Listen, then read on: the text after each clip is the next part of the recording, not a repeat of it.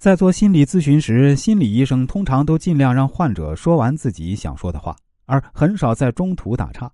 否则对方倾诉的欲求得不到满足，彼此也就无法建立较亲密的交谈关系，甚至会造成双方敌对的情绪。另外，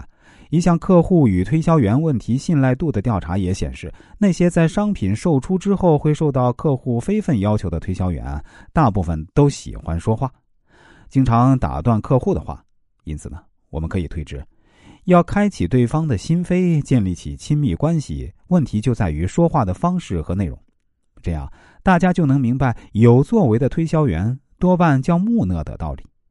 要想让别人喜欢你、接纳你，就必须根除随便打断别人说话的陋习。在别人说话时，千万不要插嘴，并做到：第一，不要用不相关的话题打断别人说话；第二。不要用无意义的评论打乱别人说话。第三，不要抢着替别人说话。第四，不要急于帮助别人讲完事情。第五，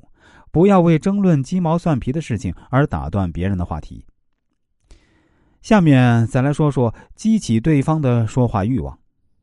与陌生人见面，要善于倾听，主动的关心他人，还可以通过慷慨的给予来帮助他激发他们谈话的欲望。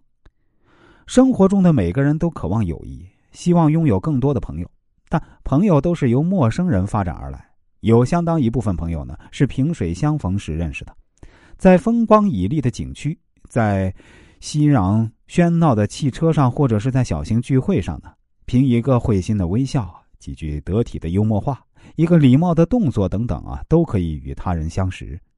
关键是得找出交往的契机。主动伸出友谊之手，打开对陌生人关闭着的心灵之门。然而，不是所有人都是善谈的，有的人比较沉默寡言，虽然有交谈的欲望，却不知从何谈起。这就需要其中的一方改变态度，率先向对方发出友好信号，激起对方的谈话欲望，达到交流的目的。假若你的一个话题使对方产生了浓厚的兴趣。那么，无论他是一个如何沉默的人，他都会发表一些言论。因此啊，你在谈话的停滞之中，一定要想法寻找并不断的激起对方的兴趣，使谈话能够一直持续下去。当你对做父母的人称赞他们的孩子，甚至表示你对那孩子感兴趣时，那么孩子的父母很快便会成为你的朋友，给他们一个谈论其他孩子的机会，则他们又会很自然又无所顾忌的滔滔不绝了。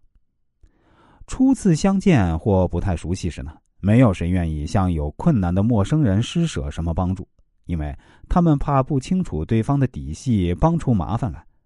这种想法固然有一定的道理，但正是这一定的道理，把自己结识别人的大好机会给赶跑了。